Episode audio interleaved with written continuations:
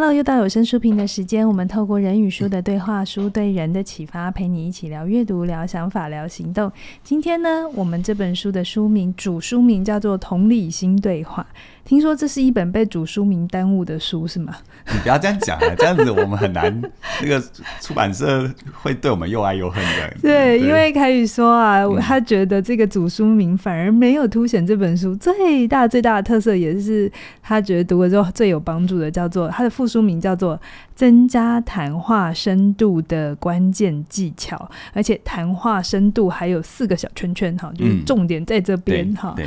那我觉得谈话深度用以就是要增加谈话深度这件事情做破题，然后说开场，这种书不多哈。其实以前蛮多书就是教大家怎么聊天，嗯，跟任何人都可以聊得来啊。对，然后教大家怎么能够很快的跟大家连上线破冰。嗯、对。可是我想渐渐的很多网络的科技发展，让我们很快很容易连接。对。可是很多时候好像你那边应该有很多的相关经验，就是大家觉得好像。不够深刻，是吗？你不要再继续下去了，这是我的。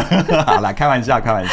嗯嗯，对。其实这本书你为什么想介绍它？其实刚刚嘉玲说的哈，就因为我们每次在开录之前都会交流我们的想法哦。的确，我在读这本书的时候，我有一点在想，我要从什么角度跟大家分享？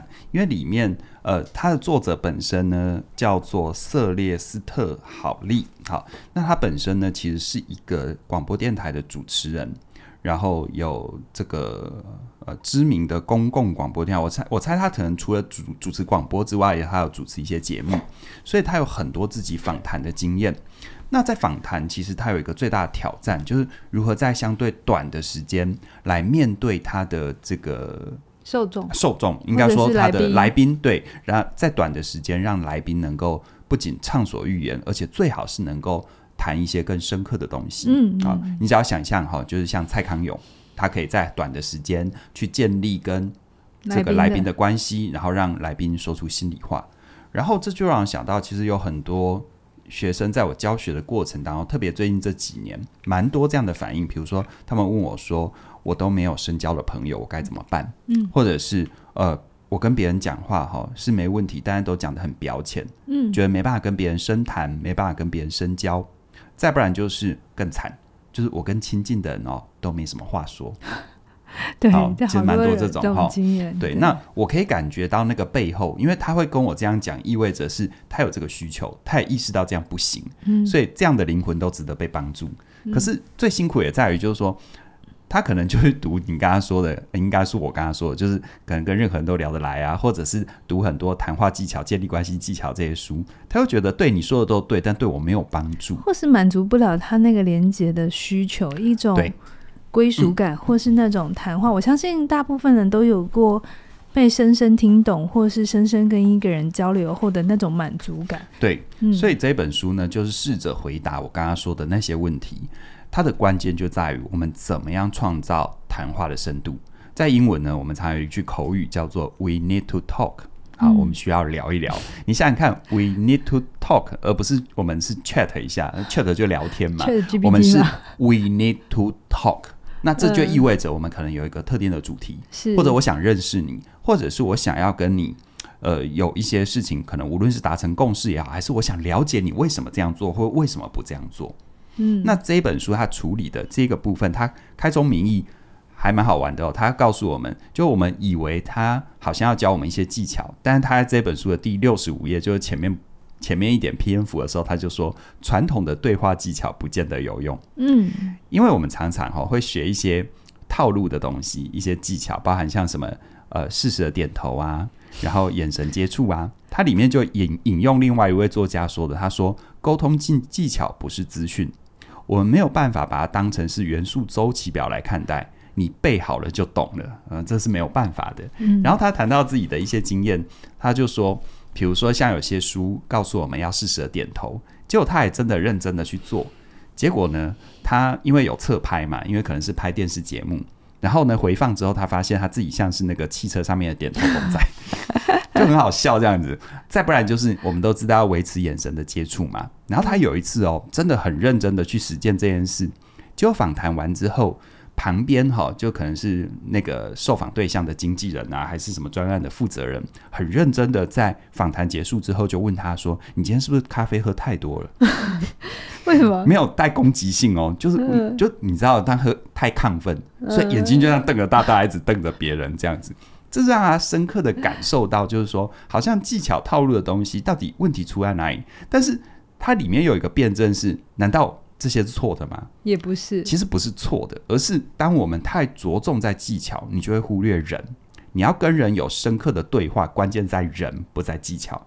技巧或许是一个导入的口，可是就像我自己在课程常讲的，当你满头满脑在想自己想说的话，或者是满头满脑在想这些所谓的技巧啊，眼神接触、身体前倾、适时回应，嗯哼，当你满头满脑都在想这些，其实你就忽略了最重要的是你眼前的这个人，嗯。所以他开宗明义就告诉我们，传统的谈话技巧，它不不仅不见得有用，它有时候是一个阻碍。那如果这样的话，那到底我们要怎么样跟别人做一个相对深刻的对谈呢？他接下来哈，在这本书的第四章就有讲到为对话打好基础。他里面提到一个他自己的亲身经验哦。那这个经验呢，他有一点刻意，嗯，不为这个经验做结论，他只是把过程铺开来给我们看。他说，他曾经在电台主持过一个节目，啊、呃，这个节目的名称叫做《入座第一排》，谈的可能是一些艺术啊、文化啊，还有一些公众议题。然后呢，他就找了几个来宾做一个主题，这个主题是环保行动跟种族的议题。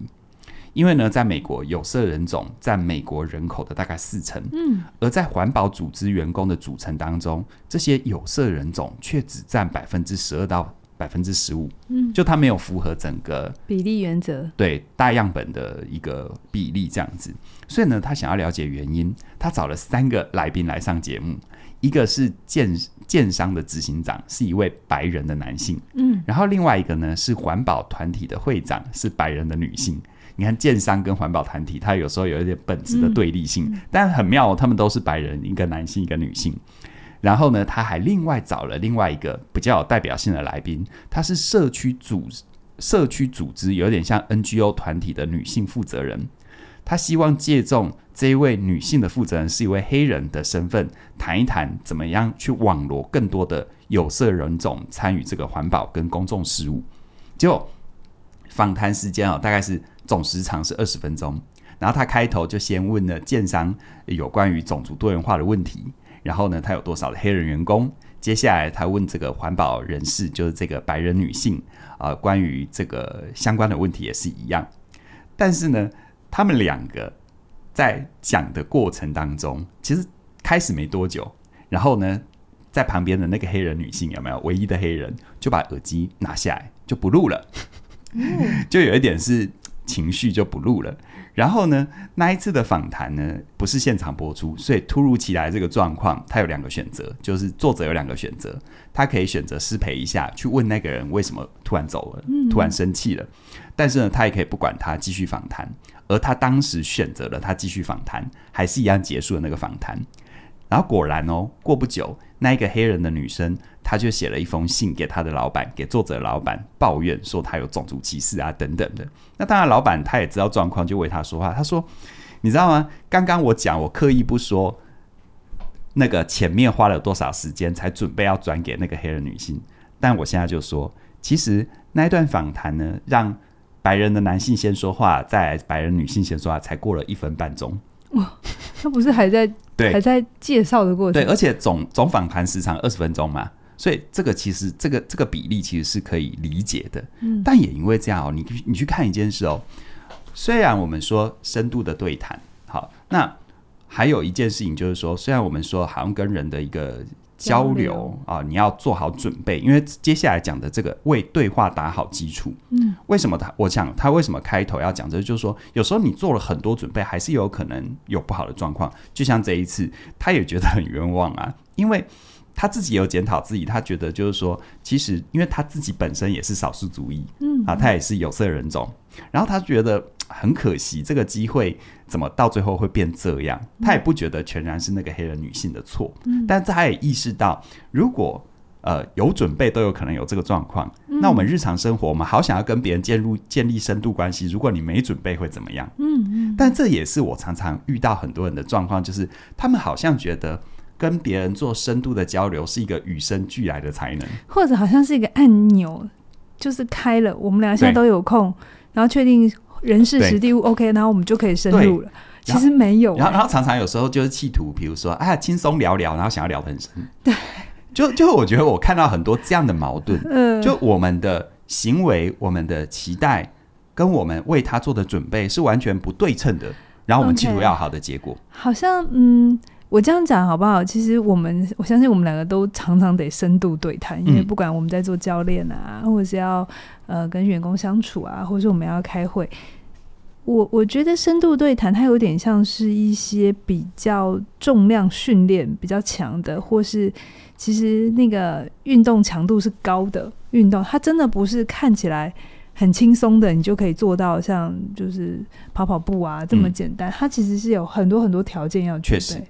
对啊，所以呢，他在这个经验之后，他在这个章节为对话打好基础，他就谈到有几点哦，可以给我们提醒。嗯，你想要跟人创造深度的对谈、深度的关系，在你真的要开口之前，你要先把这三件事情过一下脑子。第一个，他说对话不如预期，难免会生气难过。嗯，什么意思呢？就是说，像他自己的这个例子，他做足准备都还有可能这样子。好，那更何况你没有做准备。然后他也说他自己其他的例子，比如说他也曾经访谈过，就电话访谈过一个来宾，也是现场可能广播 live 播出。然后呢，他没有先说这一段访谈大概只有几分钟，所以到最后结果不是很好，因为对方觉得他好像有十五分钟可以慢慢聊，结果想不到三分钟就卡了。那我们换位思考一下，如果你今天为了一个十五分钟的访谈，你你你做的准备跟三分钟聊几句是不一样的，对不对？就你心里的期待是十五分钟，就他三分钟，你都觉得暖身都暖没够，还没切入重点，他就结束了。是，你是你会有什么感受？如果我是受访者嘛，嗯，我一定不被尊重啊。对啊，你是不是会生气？所以这有时候就是你明明就是一副不要不进的样子，然后跟别人。互动，结果你期望得到一个深谈结果，这不可能。而且你在那个状况底下的所谓的深谈，有没有可能对别人来说是一种冒犯？嗯，嗯，好，所以呢，其实第一个对话不如预期，一定会生气跟难过。那这时候其实给我们一个重要的提醒，就是如果对方生气难过了，那是不是我们没有先把预期，就彼此的预期，预期先对焦一下，好，对不对？对，所以呢，预期对焦，就接下来进入第二个，叫做先沟通对话的目标与期望。越是重要的人，越是重要的事，我觉得你在开口说话之前，你都要先把前提跟背景交代一下。嗯嗯。就像刚刚说的，如果你给他的访谈的时间只有三分钟，你是不是要在事先先告诉他？嗯嗯嗯。啊，如果呢这一场对谈他给谁看，在什么场合，你会如何进行？然后呢，你期望有什么样的身份出场，情绪的调整的维度，这些你在事前能够讲得越清楚越好。当我们知道，有时候对谈它一定有一些意外性才会好听。可是你能不能在，就是那个意外性不能是。让别人是，除非对方也是训练有素，要不然多数人，尤其他不是专业的口语表达训练的人，那个意外性对他来说是很害怕的。对对对，好，所以像我有，有些人光是在麦克风前讲话，他就他就很错的。所以像有时候我们在访谈一些比较没有经验的，我们刚开始都要先跟他聊天，是聊天的过程放让他放轻松，而且告诉他我们的期待。是，所以而且你说这点难道只有在一个广播主持人才需要吗？不。其实，在我们生活当中，我们常常忽略了我们要让我们的预期先出场。嗯，比如说，他就讲到一个例子：我们在管教孩子的时候，我们我们有时候都会绕一大圈铺陈，然后不然就是讲话带刺。嗯啊，比如说会说这样的话：“我早上叫你要做什么啊？有没有？”假设他可能可能该该倒垃圾干嘛的？有没有？对，我们常常有时候。或者是啊，又又去哪里玩了？就就这时候是说，妈，你又被蚊子叮到了吗？那是上一本书啦，哈，你不要跳那么远。那我们是两周一更，他还要回去两周前。好，所以呢，他就说哈，遇到这种状况，他只会跟他的儿子说，很明确的说，好，我很生气，因为你又忘记倒垃圾，请你等一下出门记得要倒垃圾。你看哦，这这件事情完全不是正面情绪，但是比起酸言酸语讲怪话说，说你早上要做什么啊？你是不是忘记什么了？那那种话其实是很恐怖的。他刚刚把麦克风弄歪了，真的。对，所以你要调一下你的麦克风，不然你会收不到音这样子。嗯，好，所以有时候自己有什么期望，要想办法先跟对方说明。他有一个隐喻，就像你出去买东西，你如果有写购物单，是不是流程很清楚？对，而且你不会乱买，而且你也不会你该买的没买到。有时候我常常遇到很多人想要跟别人有深度对谈，他不做准备的。然后每一次都觉得、嗯、啊，每次都没谈到很深，要不然就突然拍大腿，啊，我怎么忘了？我说实在一点，如果哎、欸，我真的，如果你有这个期待，而你没有做准备，其实对别人很不尊重。我很好奇，嗯、也邀请网友或听众们想一想，当你真的想跟一个人有深刻的谈话，在那件事情之前，你怎么思考跟组织整个谈话？因为确实我们没有办法预期对方说什么，可是你有先花时间整理自己。想说什么？为什么这个谈话对你重要？是，而你对这个谈话有什么期待吗？是我我我我在想很，很我的经验啦，我今天有些时候学生他告诉我，他好想跟人有深刻的对谈，嗯，可是他其实是空着脑袋的。对，而且哈，其实我觉得不仅是你要准备你想要谈的议题议程，我觉得还有一个东西，就是它里面讲到第三个。打造开放真诚的沟通环境，嗯，那就是你在讨论重大议题之前，你要先想一想你有什么感觉，嗯，哦，比如说，呃，你这件事情，假设刚刚的你儿子没有倒垃圾，你的感觉可能是生气，嗯，可能是失望，嗯，可能是愤怒，好，或者是你常常觉得被冷落，你可能是觉得有一种空虚，你可能是有一种期待。其实这是重要的诶，你看，有时候明明家人是关心我们，大家常常会讲一些酸言酸语。那其实很多时候是我们根本没有去标定我们的感觉。当我们的家人关心我们，一开口，有没有这个这么晚睡？你是呃这么晚才回来，把家里当旅馆？有没有这句话？你跟你的父母亲或你的父母亲跟你更不可能有深度对话。嗯。但如果他今天他的感觉是什么？我很担心你，因为你这么晚回家，啊，我真的有一点点难过。你会发现，当他真的去厘清自己的感觉，去从感觉做一个切入，后面的对谈如果有可能再开展的话，他会深度是会不一样的。是，所以他讲一个说法叫做：你要为每一场对话都可以先施肥再播种。是，好，施肥就是什么？你的感受、你的整理、你的期待，哎，要先让他出场。这让我们让我想到，我们明天准备上线的新课程，我们再爱一次，以白老师。嗯婚姻治疗师的课程啊，他在每一次我在跟他做课程的时候啊，他在每一章在教，因为他的呃，就是想要帮助大家的是 couple 的关系，无论已婚或未婚啊。嗯、我后来发现他在每一章前面真的都做好完整的对的介绍，然后你要怎么放期待，然后这一场对话。要怎么开始？嗯、开始的时候，如果遇到怎么样的话，你应该怎么理解？真的，嗯，这好重要、哦。对，所以其实这个是你看哦，哪怕只是一般生活情境当中的一个交流，你想要跟人有更深刻，就我常常会觉得，你想要跟人那个水乳交融，结果呢，你连水跟乳都不准备，怎么怎么可能发生嘛？好，那当然，他一定还会进入到另外一个，就是我们跟人有深度的对谈，他一定会触碰到一些更私密。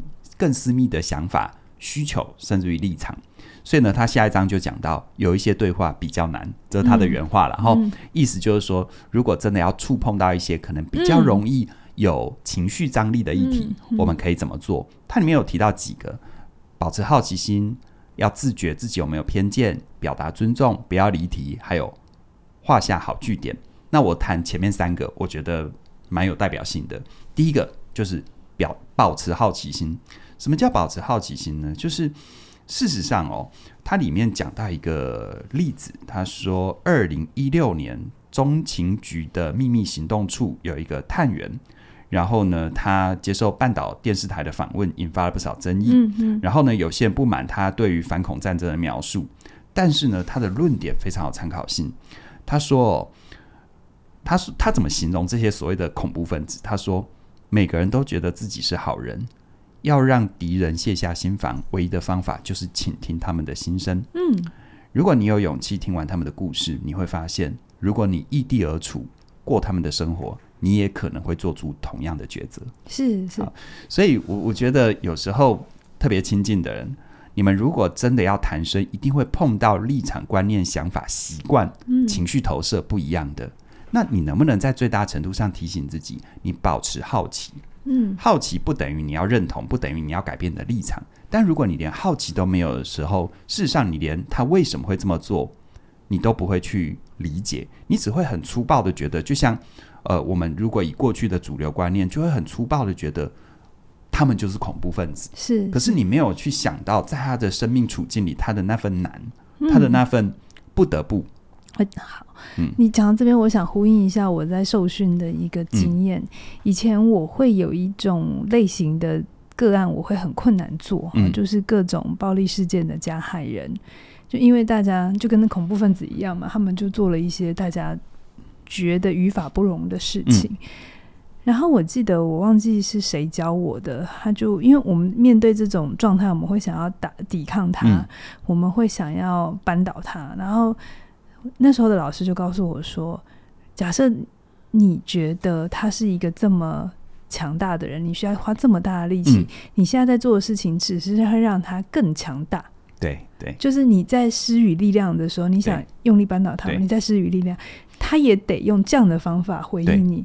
他说：“你如果真心可以希望整件事情不一样，不要再有这种事情发生，你需要让他的柔软有出场的机会。”对，所以呢，嗯、这就衔接到他下一个部分哦，叫做觉察自己的偏见。嗯，你看，我们想要跟他阿丘巴。啊，我们想要把他扳倒，其实也就预设了我们觉得他是错的，对，我们觉得他这样是不对的，对。但是这边哦，他有一句话我也很喜欢说，但我直接原话说他的说法。他说：“请听对方的谈话，未必就要赞成对方。请听的目的在了解，而不是认同。”我会觉得有时候我们跟人没办法深刻的互动，特别是你明明就是你最亲近的家人，你最亲近的伴侣，但你会觉得你们两个人心的距离好远。是因为我觉得那背后有一个很大的原因是在于我们都没有在倾听。那为什么我们没有在倾听？因为我们很害怕，当我认真听了你的东西，我就要变成你，嗯、我就要认同你，我就要改变我的立场。嗯、其实不是的。你如果真的认真的去听，你会发现他有他的理由，而你有你的原因。嗯，你的理由，哎，他的理由跟你的原因，并不等于是一个二选一的选抉择，而是在于充分了解之后，彼此都可以。牵起彼此的手，一起走向一个更好的地方。而阻碍这一切，我觉得最重要的一个状态，就是我们自己的偏见、预设立场、刻板印象。嗯、心理学有一个研究啊，叫做月晕效应。就当你看这个人，她是个美女啊，她说的什么都对。我我讲我自己了哈，嗯、对，你是帅哥吧？对对对，那那那这是这其实是一件很危险的事情，因为它里面还说很多研究告显示。大多数的人其实会承认自己有偏见，但却不认为自己已经受到偏见的影响。这是，这是其实还蛮荒谬的。可是事实上，我我们先前有声书评其实讨论过、介绍过非常多类似偏见怎么影响我们的书。我来这边我就不多说。可是我说一个我觉得很好玩的哦，就是在呃这个刻板印象对我们的影响，它它的影响很有趣哦。我跟你讲一个，在一九一八年六月份，一个杂志叫做《女性家庭月刊》。在那一期的月刊里面，他们曾经给家长一个建议啊，你听听看哦，你从现在的角度去去听这个将近一百年前他们的说法。他说，对于孩子一般穿着的搭配原则是：粉红色适合小男生，蓝色适合小女生，因为呢，粉红色比较果决。强烈适合小男生，而男生蓝和蓝色比较精致，小女生穿起来比较漂亮。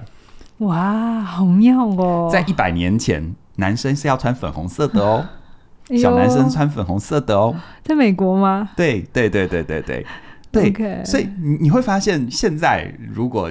当然，现代的这个性别平等的概念越来越，欸、越来越普遍，所以这倒还好。可是，在我成长的那个年代，呃、我必须说，一个一个大男，一个这个男生青少年，哈，穿粉红色会有一点哎呦那种感觉。欸、你这样讲，我要承认我对粉红色有偏见呢、欸。嗯，因为我我。我很常穿粉红色的衣服，嗯、可是我对粉红色的印象都还是少女，嗯，然后比较柔软的颜色。我记得有一次我跟我的分析师谈到粉红色这件事情，嗯、然后我们我一直在说，我适合穿这个颜色。因为没有啊，你你很果决，也很强烈啊。我被打，就是我每次穿粉红色，大家都会说我好看。嗯哼，对。可是我说我内心没有那么喜欢粉红色，然后我们就在讨论这件事情。嗯嗯、你这样讲的时候，对，其实我对这个颜色有我自己很强烈的对。所以你看，我们看待任何事情，嗯、你真的想要靠近一个人，我我请问一下，你是真的想要靠近一个人，还是想要透过别人证明你自己是对的？我觉得这是要区分的。是，是常常你没办法走进别人的心里，而别人也没办法靠近你。往往最大的阻碍就在于你太想要证明你是对的，嗯、而你没有期望想要透过了解而创造出彼此一个更好的交融。嗯，那了解才是前提。嗯，没有了解，一切是都不存在的。嗯，好，那接下来我们说要觉察自己的偏见之外，第三个我想要跟大家分享，就是它里面说大家要尊重别人的观点。好，这听起来很大白话，对不对？嗯。但事实上呢，尊重别人的观点，它有时候会比我们在谈话的时候找共同点来的更重要。好，因为所谓尊重，就像我刚刚说的，如果你发自内心的都只想要去证明自己是对的，好，然后你是这个主观故事里面的男主角、女主角，你是正义的一方，那谁要当邪恶？其他人就要当邪恶。那这几乎就注定了。你们没有办法真正深刻的彼此理解，就像哦，他讲到一个生活例子，我觉得超有感。你如果平常有开车在路上，有时候遇到三宝，或者遇到有一些人，他的开车或骑车真的是很有状况，有一个词汇叫路怒症嘛，嗯，就是在路上的暴怒哦，在路上的暴怒的路怒症。那其实它里面就说到，如果你遇到这种人，你如果去想为什么对方那么急。为什么他心情会不好？你除了忍不住想要骂脏话之外，你有没有想过，他可能今天诸事不顺，他可能赶着要回家看小孩。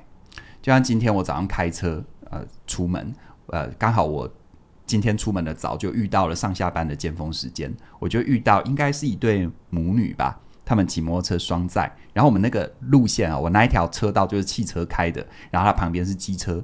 但他赶时间，他怕错过红绿灯，他就直接切进我的车道，然后还差一点跟我擦擦撞。那不仅如此哦，我就很规矩慢慢开，他还这个闽南语叫“切”了，还切了我一眼。我想说，如果是我以前的话，我可能我就在车子里面飙脏话，我说搞什么鬼？可是那一刻哦，不知道是不是受这本书的影响，还是呃人年纪大了脾气比较好，我心里我就想说，嗯。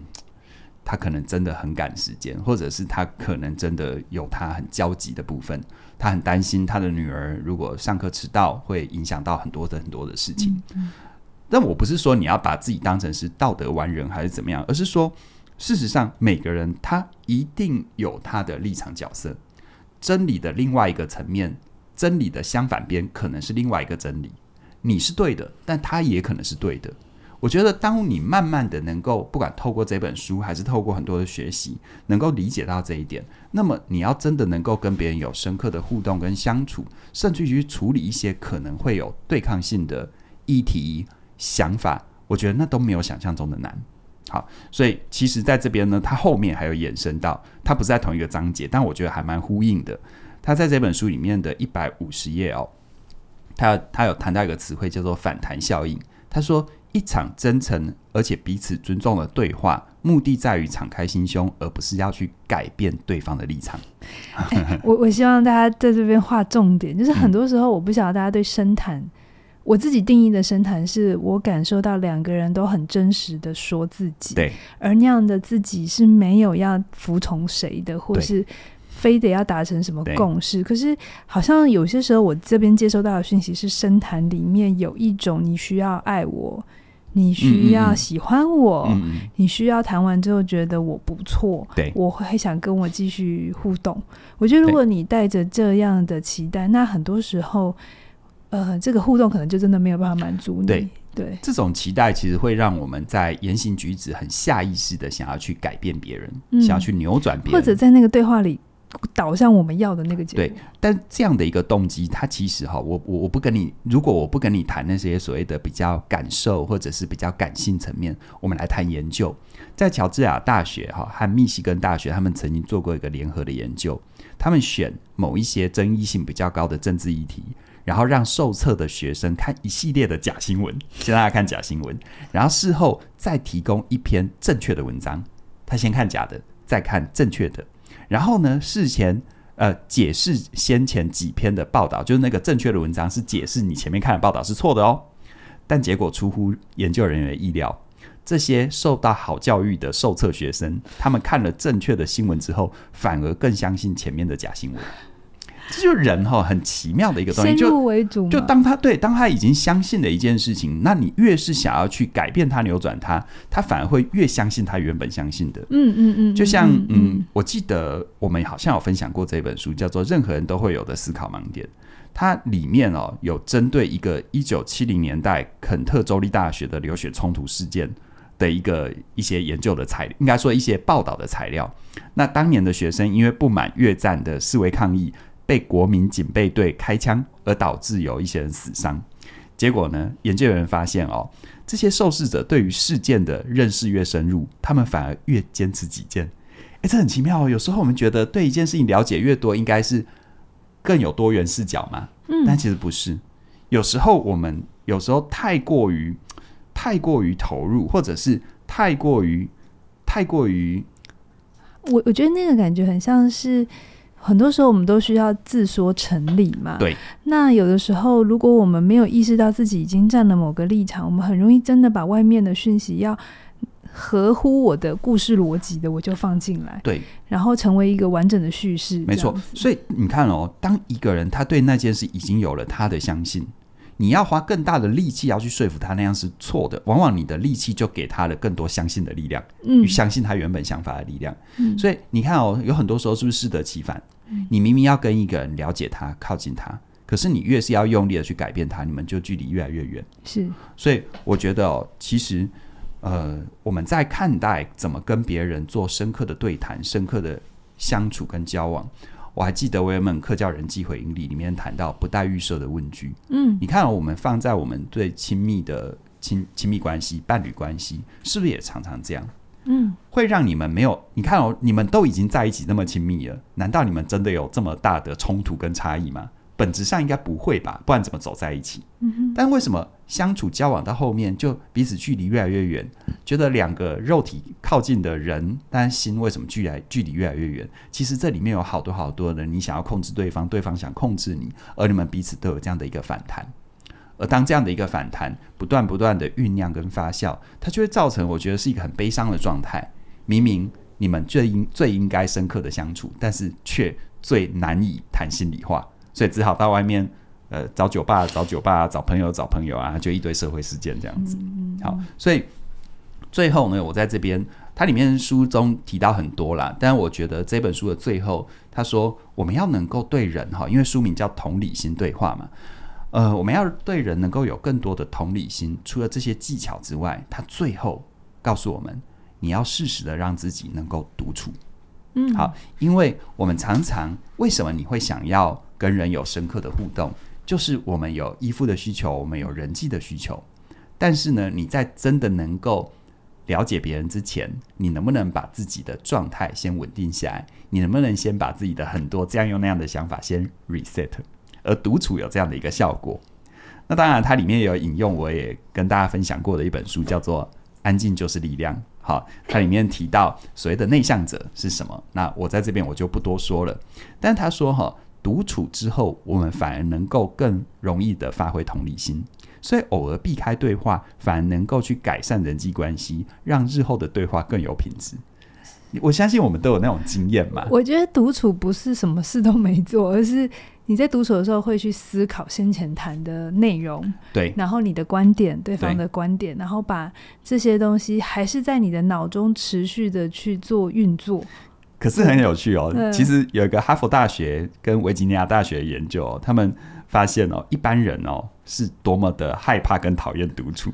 他们说哦，许多人甚至于宁可惦记自己，也不要啊。我知道，我知道，我知道有一个有一个。研究哈，我好像在某一门课有讲，就把人关进去嘛，然后好像有一个电极跟什么事都不要干，然后就去玩，哎、欸，待待有一点时间这样子，然后结果啊，有超过三分之二的男生，嗯都会想要去玩那个，就是不要独处，然后有事情可以玩，电自己。然后女生好像只有三分之一嘛，然后那个结论就是男生真的皮比较硬，对，皮比较痒。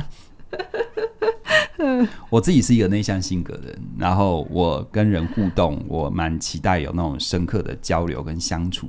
所以这本书里面提到了很多东西，我很有感觉。就是，呃，其实真正的满足的人际关系是重质不重量的。是，好，是。那但是当你要能够去追求值，我觉得常常会阻碍我们跟别人靠近，或者被别人靠近，往往就在于我们太坚固的想要保护自己。嗯，我们保护自己，除了保护肉身之外，其实有一个东西更大、更无形，叫你要保护自己的想法。我们好害怕我们相信的东西被挑战。我们好害怕我们认为的事情被后来被推翻，所以我们因为这样的动力，如果我们没有觉察的话，那么我们对这个世界往往是筑墙的，不是开门的。但如果你真的要开门，其实有时候关键不在于呃你要去培养更多的技巧，而是在于你要更知道自己在哪里。而独处就是让你能够更认识自己的一个途径。就像哦，呃，很多我们长期的听众也会跟我们说。啊，我们的声音陪伴他开车，嗯，陪伴他睡前啊，陪伴他入睡，听起来挺怪的。还有陪伴他洗澡，对对对，洗澡 各种私密的时间，很很很很有趣这样子。那我想，可能或许我们的声音就提供给你一个可以映照自己的机会。嗯，而所谓的关系，除了是你自己之外，一定是你只设于他人。是，所以我今天跟大家分享的这本书，我刻意选一本其实还算简单。但是重要的书是啊，希望你能够在人生更前更前进一步。你凯宇，我这边我就呼应前两天我们七月十八号上的那一集，我跟以白的新节目嘛，叫《爱情诊疗室》。那、嗯、我里面就有讲一个我们自己做的内部问卷调查嘛，问那个伴侣之间的渴望啊，还有冲突啊。啊，这本书真的是应该会蛮蛮有帮助，因为很多时候大家为什么不开心？然后答案是。对方没有听懂我的话，对，啊、对，然后就觉得很失落哈。对，特别现在的关系里，那种感觉到彼此有互相成长、互相了解，已经大过于生存的工具目的了。嗯、而且好像呃，但我们有问说，大家期待的理想伴侣，好像其中有一个要做要有沟通能力嘛，对不对？对对对，大家可以去听七月十八号那一集的后半段，都有讲这些问卷的这个，嗯、我跟一白都有聊。是对那。